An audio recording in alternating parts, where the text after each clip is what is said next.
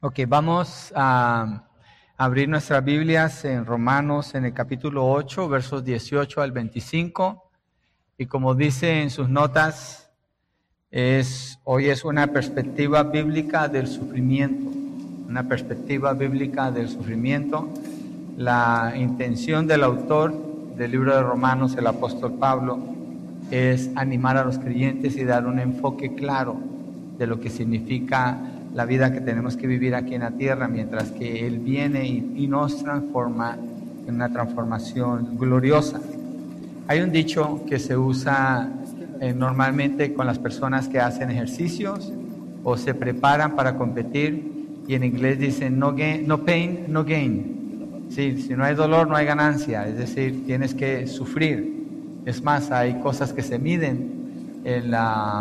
Yo tengo una app cuando salgo en la bicicleta y hay una opción donde dice cuánto es mi sufrimiento cuando estoy andando en la bicicleta, miden el nivel de sufrimiento. Es bien interesante esos términos que se usan ahora, pero es la realidad, o sea, si no sufres no llegas a donde tienes que llegar, hay que pasar por ese sufrimiento. Pero en el mundo o en lo físico se busca una corona que es pasajera, ¿sí? que es temporal. Pero para el creyente la corona que viene después del sufrimiento no es pasajera, es eterna. Y Pablo habla de estas cosas comenzando en el verso 17. Yo sé que dije que vamos a leer del 18, pero yendo al verso 17 de Romanos 8, Pablo dice, y si somos hijos, somos también herederos, herederos de Dios y coherederos con Cristo y mira lo que dice para cerrar esa frase. Si en verdad padecemos con Él, a fin de que también seamos glorificados con Él. Entonces, Pablo habla de padecimiento para los que están en Cristo. Y dice, si en verdad padecemos, otra manera de decirlo, como expliqué la semana pasada, es, sí, en verdad padecemos. O sea, Pablo no está cuestionando el hecho de que el cristiano padece está afirmándolo, nomás que en la manera como está escrita para nosotros suena como si lo estuviera cuestionando, pero no es así, es una afirmación.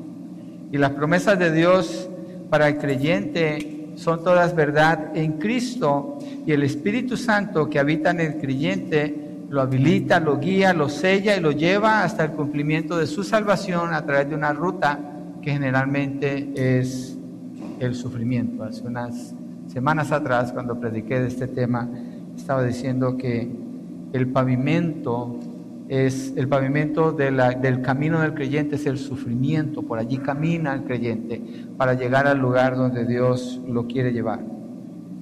Y esta, este logro, este alcance, ese momento de graduación, como estamos hablando hoy, donde el, creyente eh, es recibido en gloria, es algo que no puede hacer, hacer por sí mismo. Nadie tiene esa capacidad, nadie tiene esa iniciativa. Eso no es humano, porque estamos hablando de la salvación del alma. La salvación del alma no es originada en el corazón del hombre, jamás. Nadie busca a Dios. La salvación del alma es originada en el corazón de Dios y los medios para la salvación del hombre no son originados en el hombre. El hombre no tiene esa capacidad, son originados en Dios.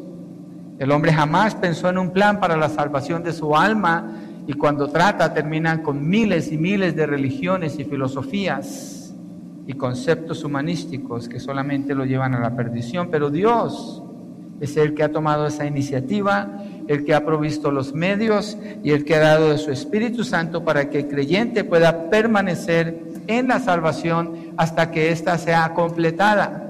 Porque si dependiera de nosotros, nos saldríamos, seguramente que nos saldríamos. Y nos hubiéramos salido múltiples ocasiones a este punto y no habría salvación.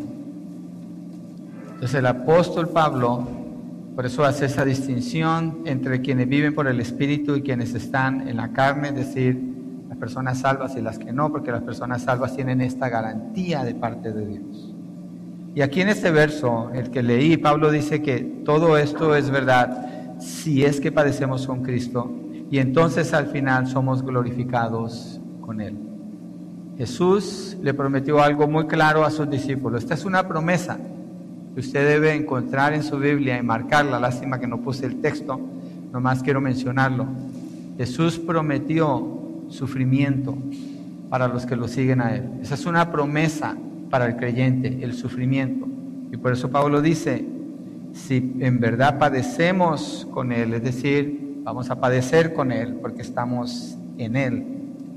En Mateo 7, 24 al 27, lo voy a mencionar nada más. Hay la descripción que da el Señor Jesucristo de dos personas. Cuando Él termina la predicación del monte, eh, cuando empieza con las bienaventuranzas y termina ahí la predicación del monte, Él menciona a dos personas que edifican su casa. Los dos edifican una casa igual, es lo que da a entender el texto. Uno edifica sobre la roca, otro edifica sobre la arena. Pero hay, hay una característica clara en el texto que nos muestra ambos sufren, tanto el que edifica sobre la arena como el que edifica sobre la roca. Ambos sufren. Y las, la descripción que da de lo que los azota es lluvia, torrentes y vientos. Estamos hablando de sufrimiento. Eso es lo que el Señor está indicando. Hay sufrimiento en la vida de ambas personas, pero solamente una permanece en pie al final.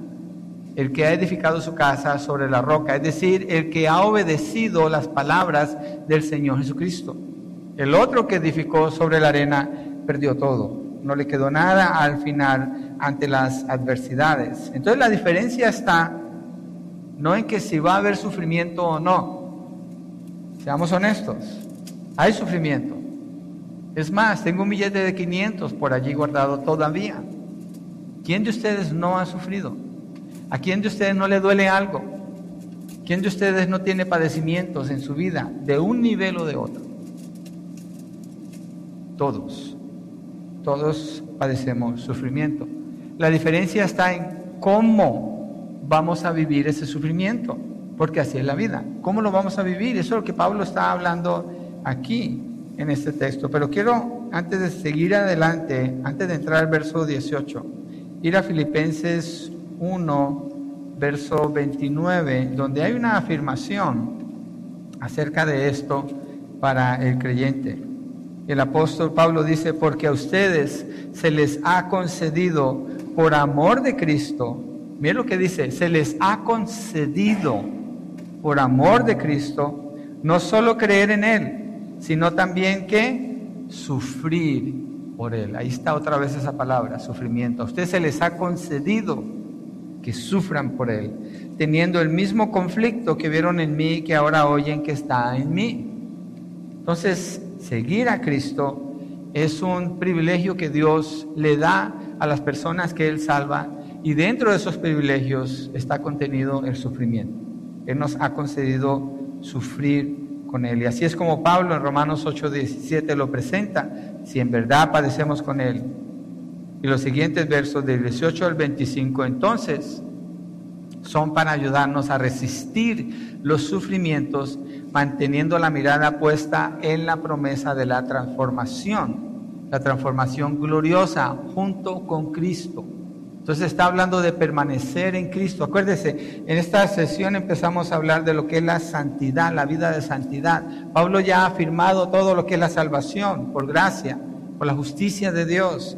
Después habla de los beneficios y aquí está hablando de cómo vivir esta vida de santidad. Y una de las características de esta vida es el sufrimiento. Entonces el punto número uno, ese ya sí está en sus notas. El sufrimiento no se compara a la gloria. Y en el verso 18 de Romanos 8, que es nuestro texto base, dice, pues considero que los sufrimientos de este tiempo presente no son dignos de ser comparados con la gloria que nos ha de ser revelada. Ahora una pregunta que sale aquí es, ¿cuáles son estos sufrimientos de este tiempo presente? Yo mencioné el sufrimiento físico hace un momento, hablando del dolor que experimentamos las enfermedades, pero ¿es eso? Miremos algunos textos que nos dan luz en cuanto a esto. Mateo 5, del 11 al 12. Mateo 5, del 11 al 12. El Señor Jesucristo dice que es bienaventurado, es bendecido, es alegre de todas esas maneras se puede traducir ese texto. Mateo 5, 11 al 12, el que sufre. Y dice, bienaventurados serán cuando los insulten. El insulto trae sufrimiento. Cuando los persigan, sufrimiento. Cuando digan todo género de mal contra ustedes falsamente, calumnias, sufrimiento. ¿Por qué? Por causa de mí. ¿Y qué hacer frente al sufrimiento? Dice, regocíjense, alégrense, porque la recompensa, está hablando de, de la gloria futura, de ustedes en los cielos es grande, porque así persiguieron a los profetas que fueron antes que ustedes. No lo considere como algo nuevo, como algo raro. Santiago habla de eso. No se sorprendan de la prueba de sufrimiento que viene sobre ustedes. Es natural, es normal. Se espera que así sea. Pero el punto en el texto del verso 18 es, sí, hay sufrimientos por seguir a Cristo, pero es incomparable con la gloria venidera. Es más, dice, no vale la pena ni siquiera compararlos, no son dignos de ser comparados con la gloria que está reservada. Miremos otro texto acerca del sufrimiento, segunda de Timoteo 2, del 8 al 10, y Pablo habla del sufrimiento de él por servir al Señor Jesucristo. Allí en 2 de Timoteo 2, 8 al 10.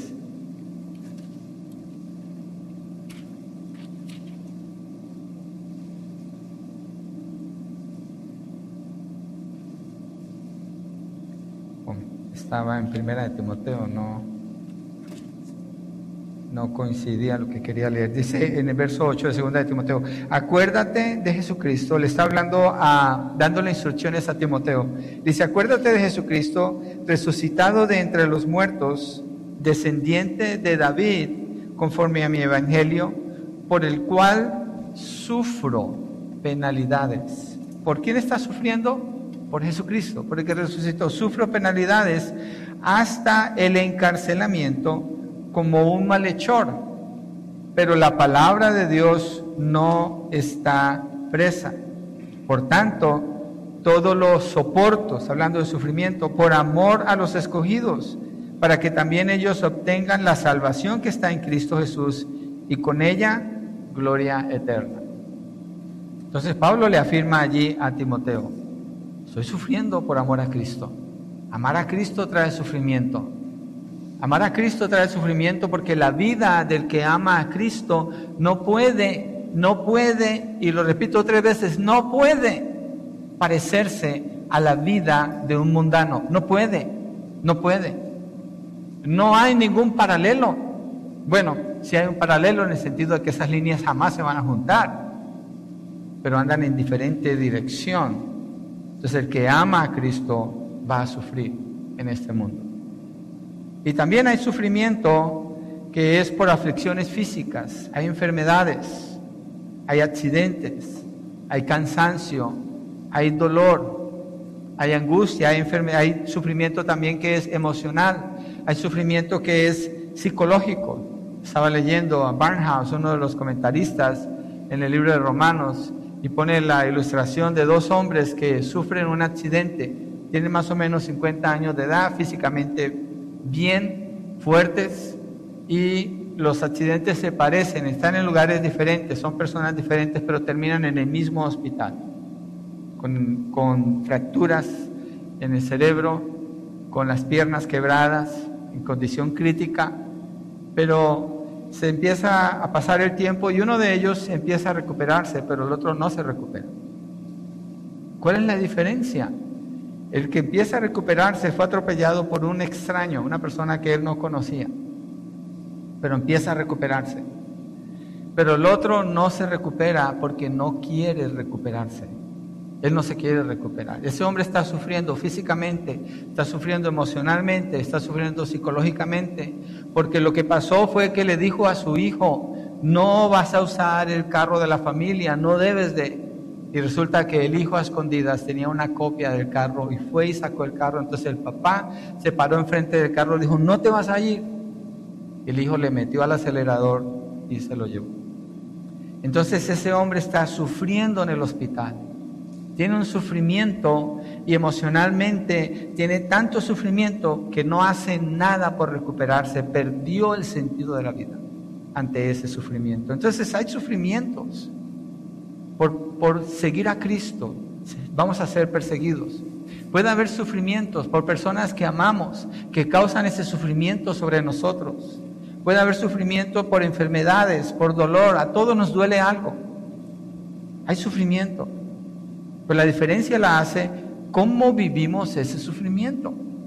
Cómo pasamos en esta vida esos sufrimientos. Mira lo que dice Juan 16, 33, y es una declaración general que el Señor está haciendo allí a sus discípulos cuando están solas con ellos, en estos capítulos preciosos que empieza desde el 13 hasta el 17 en el libro de Juan, pero mire Juan 16, 33. Estas cosas les he hablado para que en mí tengan paz. En el mundo tienen tribulación, pero confíen, yo he vencido al mundo. En el mundo van a tener tribulación. Estamos en el mundo, pero no somos del mundo. Y hay tribulación en el mundo, de todo tipo de tribulación y de sufrimiento. Y Pablo dice, lo que estamos estudiando de Romanos 8:18, pues considero que los sufrimientos de este tiempo, entonces todo tipo de sufrimiento, los sufrimientos de este tiempo presente no son dignos de ser comparados con la gloria que nos ha de ser revelada. Entonces cuando el cristiano está en medio del sufrimiento, si tiene esta perspectiva en su corazón, su enfoque no va a ser su sufrimiento, su enfoque va a ser la gloria de Dios, no su sufrimiento no su sufrimiento. Entonces, cuando estamos sufriendo, nosotros tenemos que mantener este enfoque. Es, no, vale, no vale ni siquiera la pena compararlo con la gloria que nos espera. A veces hay personas que dicen que son cristianas y están en el hospital y todo lo que hablan es de su dolencia y su dolencia y su dolencia y su dolencia y no se escucha nada que tenga que ver con la gloria de Dios, digo yo, pobre persona digna de conmiseración, porque no tiene esperanza. Todo lo que tiene es su dolor. Y su dolor es todo lo que habla, lo que manifiesta, lo que pide, lo que ora, lo que clama, pero la gloria de Dios no se ve ahí. Es, una, es un sufrimiento sin esperanza y el Señor nos llama a que no neguemos el sufrimiento que tenemos que confrontar, pero que sepamos cómo vivirlo. Y la gloria a la que Pablo se está refiriendo es al resplandor y el poder del regreso de Cristo glorificado y cuando nos haga así como Él es. Mire Colosenses 3, 4. Colosenses 3, verso 4. Dice, cuando Cristo nuestra vida sea manifestado, entonces ustedes también serán manifestados con Él como en gloria en gloria. Estamos esperando la manifestación de Cristo porque nosotros seremos manifestados con Él en gloria. Mire primera de Pedro 4.13. Primera de Pedro 4.13.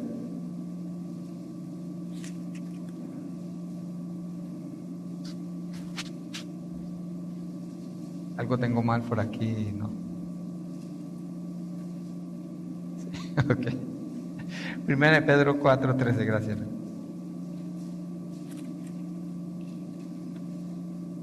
Dice el apóstol Pedro, antes bien, en la medida en que comparten los padecimientos de Cristo, mire, mire qué interesante como la Biblia habla. Fíjense cómo está escrito esto y lo hemos leído ya en varios textos. Pero fíjense cómo dice, comparten los padecimientos de Cristo e inmediatamente que dice, lloren lamentense, oprímanse, deprímanse, escóndanse. ¿Qué dice? Regocíjense para que también en la revelación de su gloria, la gloria del Señor, se regocijen con gran alegría. Inmediatamente se va a hablar de la gloria venidera cuando está mencionando el sufrimiento, los padecimientos con Cristo, por estar en Cristo. Acordémonos, hay padecimientos, las dos personas que edificaron sus casas, los dos sufrieron lo mismo. La diferencia estuvo en quién sufrió en Cristo. Y quien sufrió el sufrimiento como el mundo lo sufre. Pablo habla del consuelo, de la tristeza, perdón, en, en, Corintios, cuando habla de que el mundo tiene una tristeza que los lleva a la muerte, pero el creyente tiene una tristeza que es para vida. ¿Por qué? Porque lo lleva a Cristo, lo lleva a Dios. Ese es todo el enfoque que estamos encontrando aquí. ¿Y qué le espera entonces a los creyentes? Miremos en Daniel 12.3, una descripción corta de lo que dice el profeta Daniel acerca del futuro de los hijos de Dios y los compara con estrellas. Cuando estamos hablando de gloria, estamos hablando de, de brillo, de resplandor, de magnificencia. Daniel 12, verso 3, dice, los entendidos brillarán como el resplandor del firmamento y los que guiaron a muchos a la justicia como las estrellas por toda la eternidad.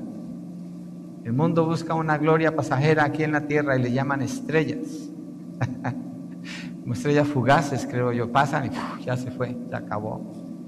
Pero cuando la palabra describe la gloria de los hijos de Dios, está hablando de una gloria duradera, una gloria permanente, una gloria eterna. ¿Y de dónde viene esa gloria? No del logro del creyente, sino de Cristo. Cuando Cristo se manifiesta en gloria, entonces los creyentes serán manifestados en gloria.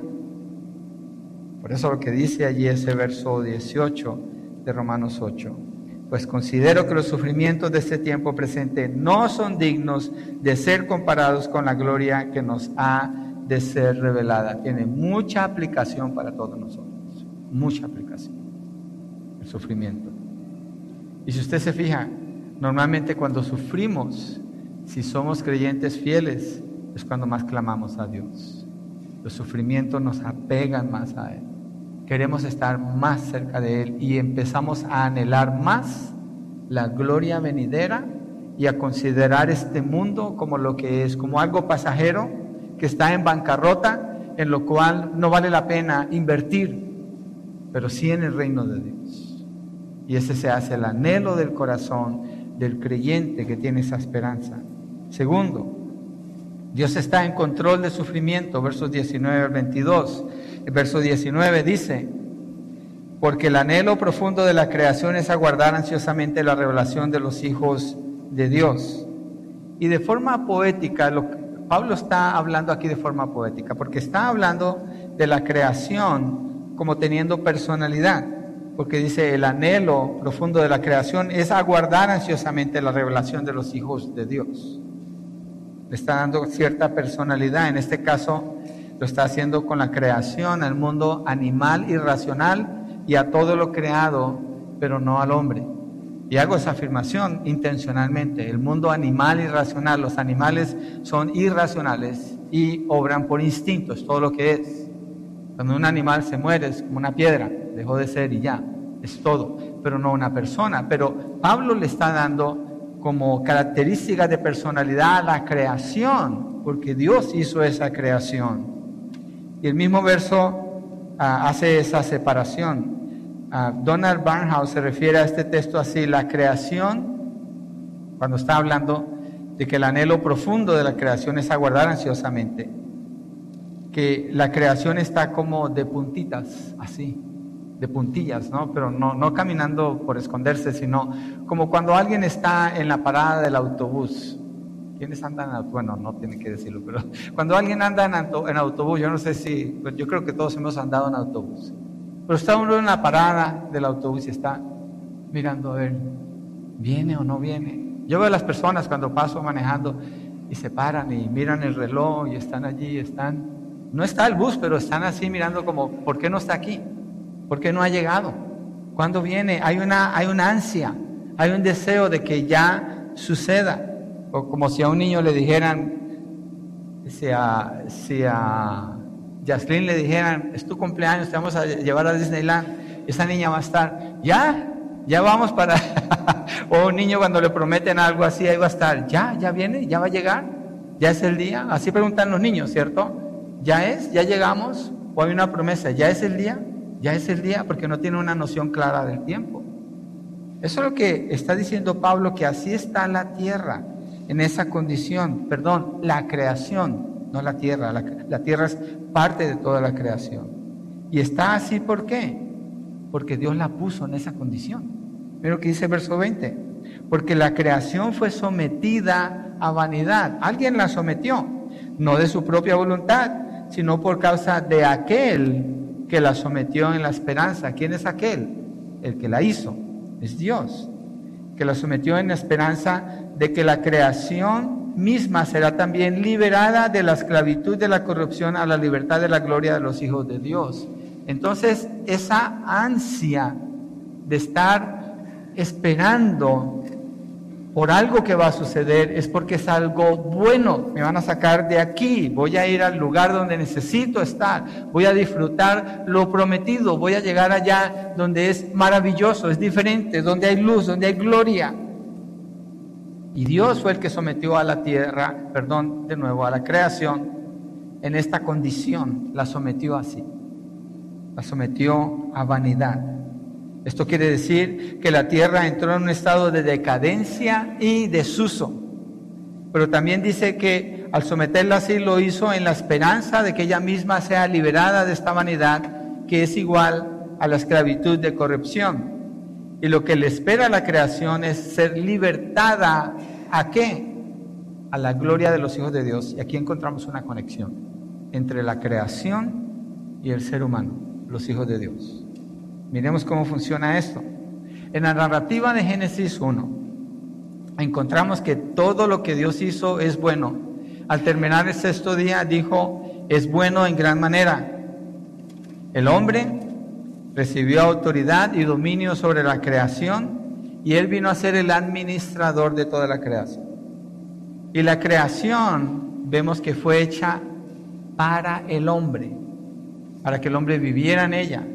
La creación fue hecha, el hombre fue puesto en la tierra para que el hombre explote y saque los recursos de la tierra.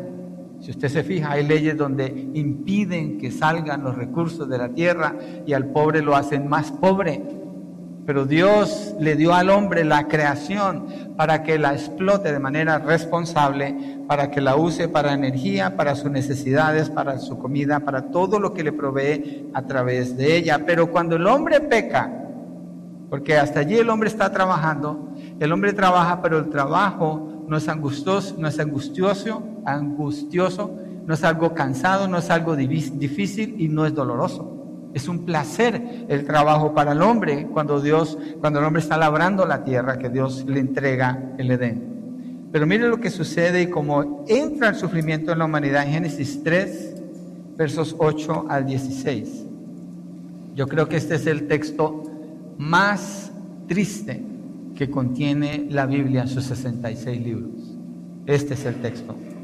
Porque el hombre está viviendo en la gloria, en un estado de inocencia, en un ambiente perfecto, donde no hay maldad, no hay decadencia, no hay separación, no hay distanciamiento.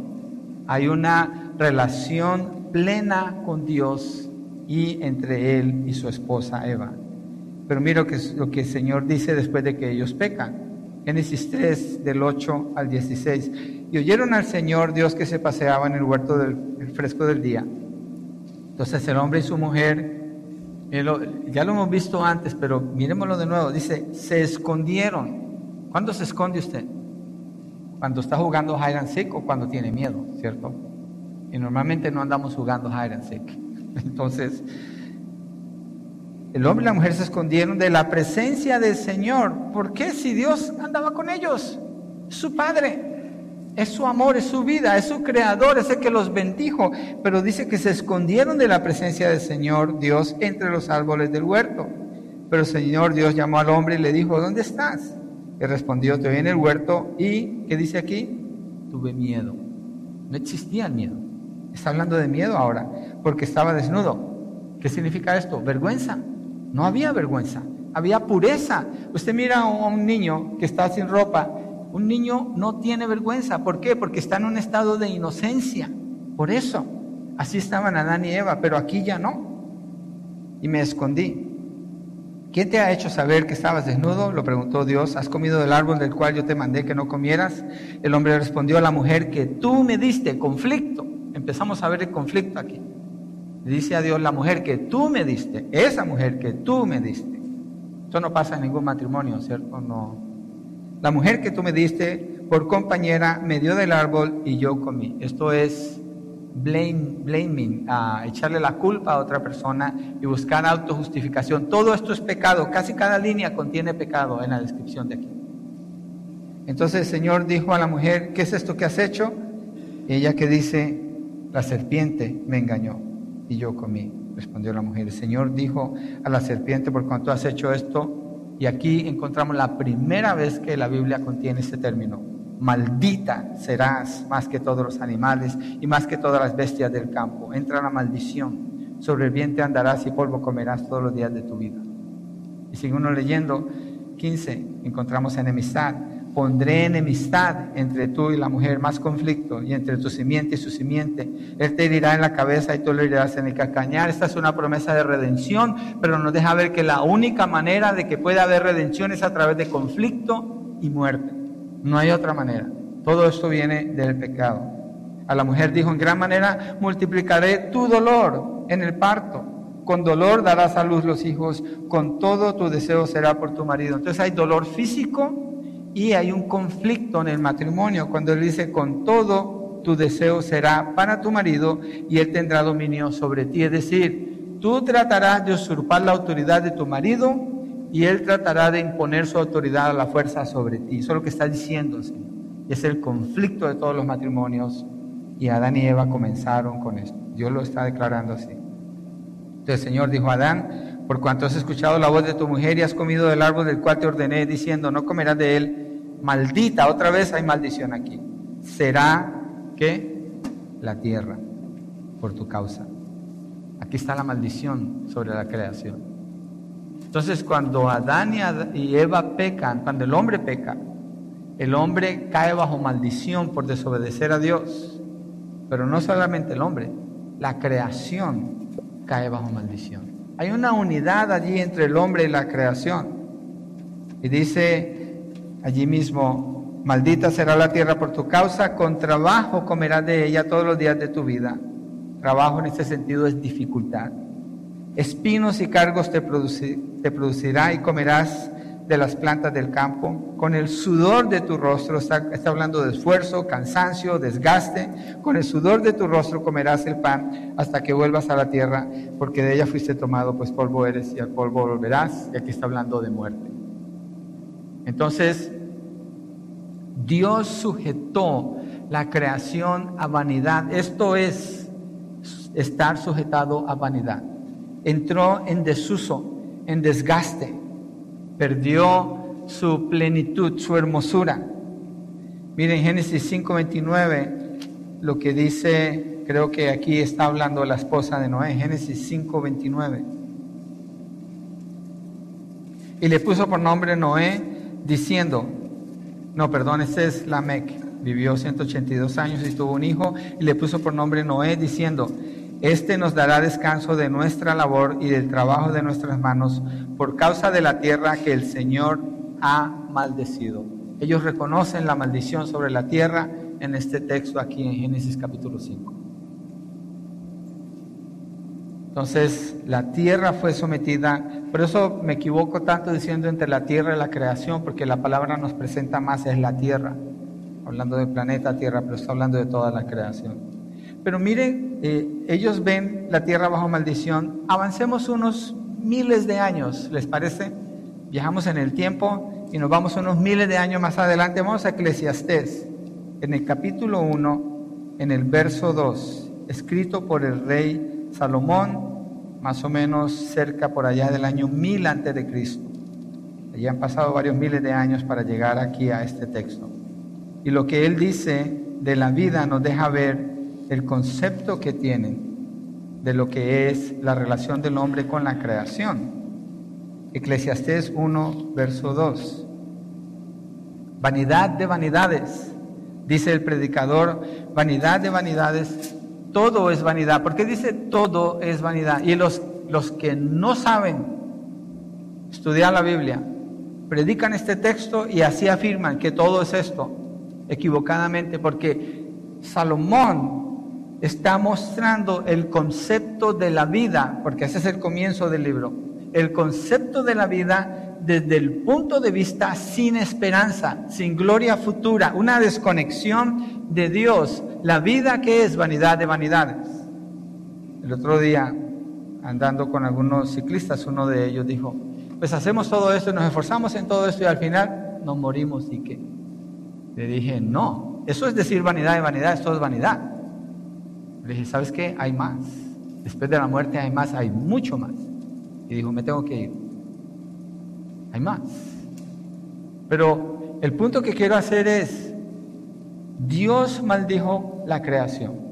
La sometió a la creación bajo vanidad. La hizo useless, se dice en inglés. Sin, uso, sin, un uso permanente, en decadencia entró la creación.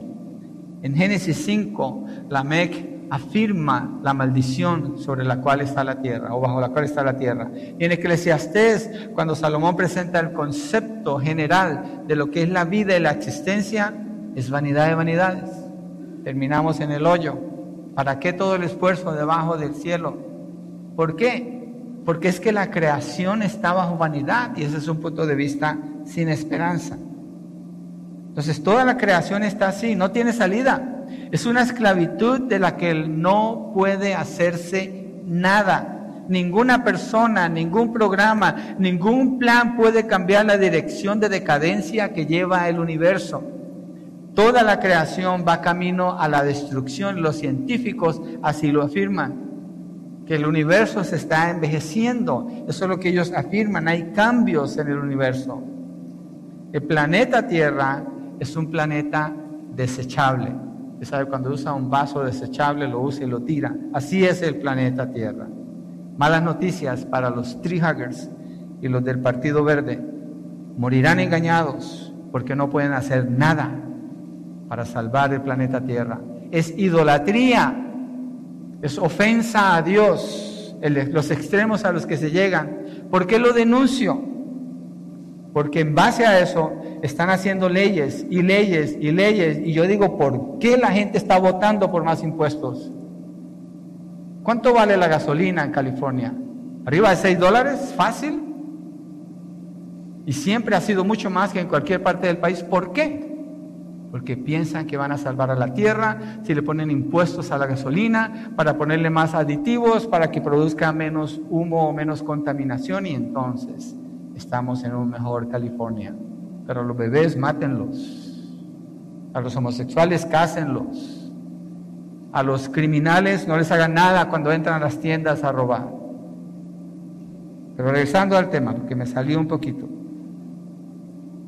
El control de emisión de gases no sirve. Es puro invento del hombre y son más impuestos para oprimir a los pobres. Es todo lo que es. Mire los carros que manejan los que hacen esas leyes y dígame si no es cierto. Pero el punto es este, regresando a lo que Pablo está diciendo, Dios sometió a la tierra a vanidad. El hombre no puede hacer nada por la tierra. Dios sometió a la tierra a vanidad y Dios ha decretado el final de la tierra como va a ser, no el hombre, no el hombre. El hombre no va a destruir la tierra. Es Dios el que la va a destruir, es su tierra es su planeta, es su creación y está sujeta a vanidad en este momento, en este mismo momento. Y la relación del hombre con la creación es notable porque cuando Adán peca, Dios maldice la tierra. ¿Por qué? Porque ya el hombre no puede vivir en lo que Dios creó y mantenerlo bien, lo va a echar a perder anyways. Entonces hay un cambio que es congruente entre la actitud del hombre en su corazón y lo físico que Dios le ha dado a él para que él gobierne.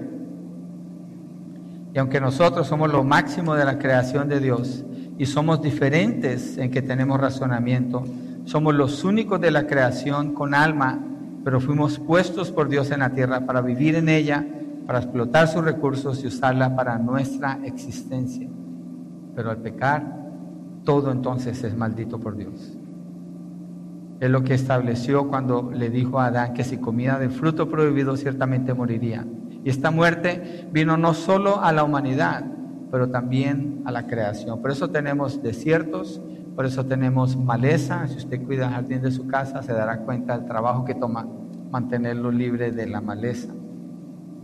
Es más, si usted deja una casa sin cuidar, o usted mira, a veces hay ciudades abandonadas, desiertas, lo que empieza a crecer adentro de las casas, la naturaleza empieza a consumir todo lo que está por ahí. Si el hombre no cuida y administra la naturaleza, viene y lo destruye, trabaja en su contra. ¿Por qué? Porque está esa maldición. Entonces la realidad, otra realidad que encontramos aquí es que nada ha evolucionado. La evolución es una mentira, es una farsa. Usted la va a encontrar miles de veces. A cualquier museo que usted vaya, cualquier video científico que usted vea, va a escuchar la mentira de la evolución. Al contrario, todo ha devolucionado, no evolucionado. Nosotros no somos lo mejor de lo que hay en la humanidad, somos lo que queda. Adán fue un hombre inteligente, un hombre sin mancha, un hombre con una condición física inigualable al día de hoy. Cuando leemos la genealogía en el libro de Génesis, dice que vivían casi mil años. Nosotros no vivimos eso. Es mentira lo que usted le dice y lo que sus hijos les dicen en la escuela. La creación está sometida bajo vanidad por Dios y está esperando. La creación está esperando ansiosamente, como mirando a qué horas se va a manifestar la gloria de los hijos de Dios. Mire segunda de Pedro 3:10 para afirmar lo que acabo de decir o comprobar lo que acabo de decir que el hombre no es el que va a darle fin a la tierra con sus guerras nucleares, aunque hay el potencial para eso, no va a ser así, es Dios. Pero el día del Señor vendrá como ladrón, en el cual los cielos pasarán con gran estruendo y los elementos serán destruidos con fuego intenso y la tierra y las obras que hay en ella serán quemadas. ¿Qué parte de la creación va a ser destruida de acuerdo a este texto? Toda la creación. ¿De qué está compuesta la creación? toda la materia está compuesta de átomos. Y los átomos, en el centro del átomo, hay una energía increíble. Se cree que con un árbol, si pudiéramos utilizar los átomos que se contienen en un árbol, pudiéramos darle energía a todo el planeta por muchísimos años, no más con un árbol. Y aquí dice que todo va a ser desintegrado. Parece que estaba hablando de la composición física que Dios le ha dado a la creación, que viene del átomo, está contenida en el átomo. Los científicos no pueden explicar cómo es posible que la energía que está en el núcleo está donde está, cuando esos, esos, esos electrones que hay ahí no se rechazan, sino que están juntos. Y usted no puede hacer eso fuera de allí. Solo allí es contenido. La explicación es esta. Dios sostiene todas las cosas con su palabra de poder. Él está sosteniendo el átomo en la forma que está y los científicos jamás lo podrán descubrir a menos que crean en el Señor. Pero cuando Dios, de acuerdo a lo que acabo de leer en, en, 2 de Pedro 3, pare de desear que el átomo tenga la, la composición que tiene, ¿qué es lo que sucede? Hay una explosión aquí dice fuego, aquí dice llamas, dice que los cielos pasarán, hay un estruendo. Todo lo que el hombre ha logrado hacer con el átomo es liberar esa energía y, y han producido de eso las bombas atómicas. Entonces lo que está indicando aquí es que Dios lo está sosteniendo, pero cuando Él para de sostenerlo, entonces esa es la teoría del boom.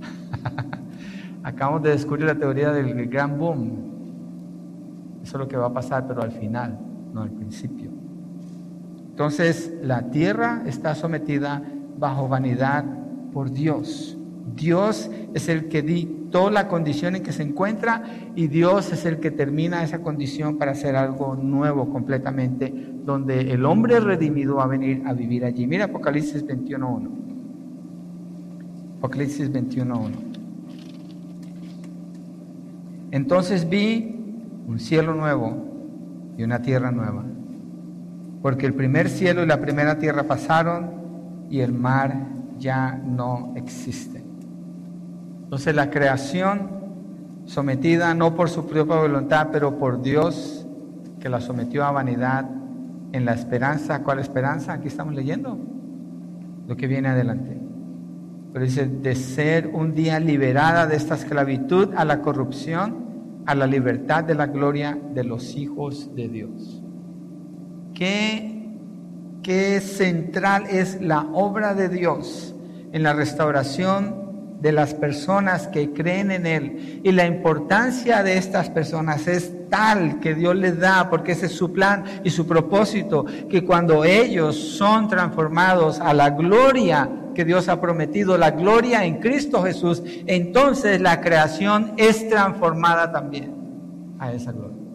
Todo depende de esa acción salvífica que Dios le ha dado al hombre, como Pablo ha venido enseñando en los capítulos 1 hasta el 7, y aquí en el 8 nos está llevando hasta esta extensión. Es el Espíritu Santo el que nos mantiene allí. Mira lo que dice 1 Corintios 15, en el verso 50. Y todo esto debe afectar nuestra manera de pensar, nuestra manera de ver la vida, nuestra manera de ver el sufrimiento. 1 Corintios 15, 50 al 58. Algo que podemos concluir fácil aquí es esto. ¿De dónde viene el sufrimiento? ¿Quién lo causa? Es Dios. Sometió a la creación bajo vanidad. Dios maldijo la tierra, Dios maldijo al hombre. El causante, el, el que está detrás de todo eso es Dios, pero no en una intención maligna, sino en el propósito de Dios en el propósito de Dios de sujetar todo así para un día mostrar su gloria, la restauración gloriosa de lo que Él inicialmente hizo y Él lo va a hacer. Y todo depende de Él. Y en el medio de eso, el sufrimiento que nosotros pasamos aquí, como creyentes, debe ser en Cristo. De lo contrario, tendríamos que decir como Salomón, vanidad de vanidades. Todo es vanidad. ¿Para qué el sufrimiento y el trabajo y el dolor si al final me voy a morir? Mire verso 50, 1 Corintios 15, dice hasta el 58. Esto digo, hermanos, que la carne y la sangre no pueden heredar el reino de Dios, ni lo que se corrompe hereda lo incorruptible. Así que les digo un misterio, no todos dormiremos, pero todos seremos transformados en un momento, en un abrir y cerrar de ojos, a la trompeta final.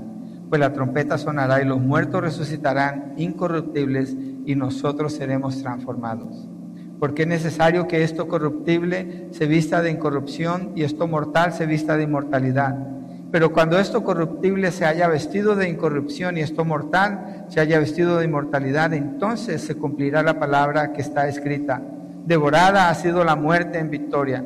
¿Dónde está, oh muerte, tu victoria? ¿Dónde, oh sepulcro, tu aguijón? El aguijón de la muerte es el pecado y el poder del pecado es la ley. Pero a Dios gracias que nos da la victoria por medio de nuestro Señor Jesucristo. Por tanto, mis amados hermanos, estén firmes, constantes, abundando siempre en la obra del Señor, sabiendo que su trabajo en el Señor no es en vano. Y todo es en relación en la transformación de los creyentes, en la transformación para entrar al reino de Dios. Dice el verso 22 de Romanos 8, pues sabemos que la creación entera gime y sufre hasta ahora dolores de parto. ¿Qué son dolores de parto? Pero será pues pregúntele a las señoras casadas que han tenido hijos. Son dolores fuertes. Pero ¿por qué Pablo dice dolores de parto y no solamente dolores? Porque los dolores de parto, aunque son tan extremos y tan fuertes, son dolores llenos de esperanza llenos de esperanza. Porque esa mamá está ansiosamente esperando, sufriendo, gritando, sudando y padeciendo esos dolores, porque quiere ver a ese bebé, porque quiere ver a ese niño o esa niña que ha estado esperando por nueve meses que ha estado llevando en su vientre, protegiéndole, guardándole, viendo que tenga la nutrición a través de ella para ese día. Ese día lo ha estado esperando, ha estado mirando cuándo llega y ahora está con dolores de parto. Es lo que Pablo usa poéticamente para describir la, la condición en que se encuentra la tierra, sometida a vanidad para un día ser liberada. Y sufre con dolores de parto. Gime con dolores de parto es un gemido con expectación. Mire segunda de Pedro 3:13. Segunda de Pedro 3:13 y no vamos a cubrir todos los puntos hoy. Segunda de Pedro 3:13. Vamos a hacerlo en dos partes mejor. Pero según su promesa, nosotros esperamos nuevos cielos y nueva tierra en los cuales mora la justicia. Lo que nosotros esperamos es lo que la creación está esperando también. Igual, igual. No hay una separación allí, Pablo lo está poniendo junto. ¿Qué nos deja ver esto entonces en cuanto al sufrimiento? Y quiero concluir aquí, les quedo debiendo el punto 3, pero ¿qué nos deja ver esto? Que Dios está en absoluto control del sufrimiento, sea cual sea, sea cual sea. Eso le pertenece plenamente a Dios. Y nuestra parte como creyentes es sufrir en Cristo. Acordarnos cuando estamos en medio del sufrimiento. Mire, yo no entiendo esto. Cuando una persona está bien avanzada en años y ya está cerca de la muerte y le quieren hacer cirugía de esto y cirugía de aquello y cirugía de esto y cirugía de... Digo, ¿por qué no se quiere morir? ¿Qué no anhela? ¿Que no, que no tiene un anhelo en su corazón de la de la gloria prometida, ¿por qué se quiere quedar aquí? ¿Por qué quiere este mundo, este mundo? ¿Por qué quiere esta condición de maldición? Why? Es inconsistente si es que es un creyente. Es consistente si es un no creyente, porque el creyente va a hacer hasta lo imposible por alargar su vida lo más que pueda. ¿Por qué? Pues cuando se muera se va a ir al infierno. ¿Por qué se va a querer ir de aquí? Si lo que va a recordar de la tierra cuando esté en el infierno es como que es lo más cercano al cielo que conoció en toda su vida y haberse muerto fue lo peor que le pasó. Pero un creyente, cuando vive aquí y llega a la gloria que el Señor promete en Cristo Jesús, va a recordar la tierra como lo más cercano al infierno y dice, ¿por qué voy a querer volver allá? Pero eso es ridícula, esa historia de que fueron al cielo y regresaron y toda esa onda una farsa.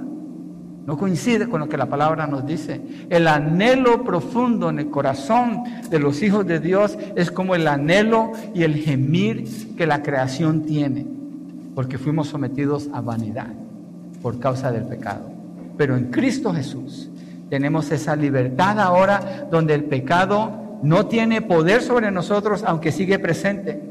Pero esperamos el día donde estaremos en la gloria con cuerpos glorificados, donde no va a estar presente el pecado, ni la angustia, ni el dolor, ni tendremos necesidad de esperanza, ni de fe. Es lo que sigue en el siguiente punto. ¿Y quieres saber cómo se explica eso? Venga la semana entrante, porque ahí lo vamos a dejar ahora. Yo creo que ya es hora de concluir aquí. Está mirando con cara de hambre porque allí están haciendo comida, entonces yo creo que necesitamos parar ahora.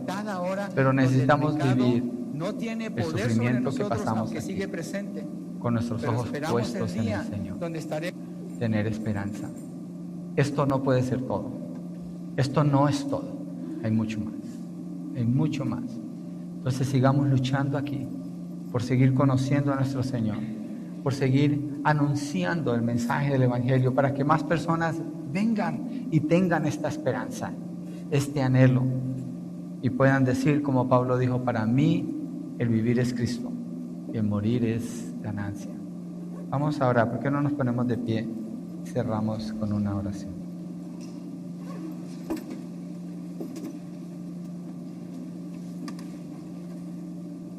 Señor, gracias porque el sufrimiento no es algo suelto, fuera de control. Tú estás en pleno control de todo tipo de sufrimiento.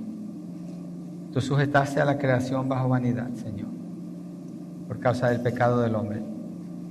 Y sujetaste a la humanidad bajo esa maldición que vivimos día a día. Y aún así nos permite disfrutar tantas cosas. Tu misericordia es tan maravillosa en medio de la condición en que vivimos, Señor. Pero sabemos que esto no es todo. Sabemos que hay, hay más, hay mucho más y el sufrimiento que vivamos aquí, Señor, la angustia que pasemos, el dolor, la preocupación, las dudas, todo eso que viene en la vida, Señor. Sabemos que lo podemos sufrir en Cristo.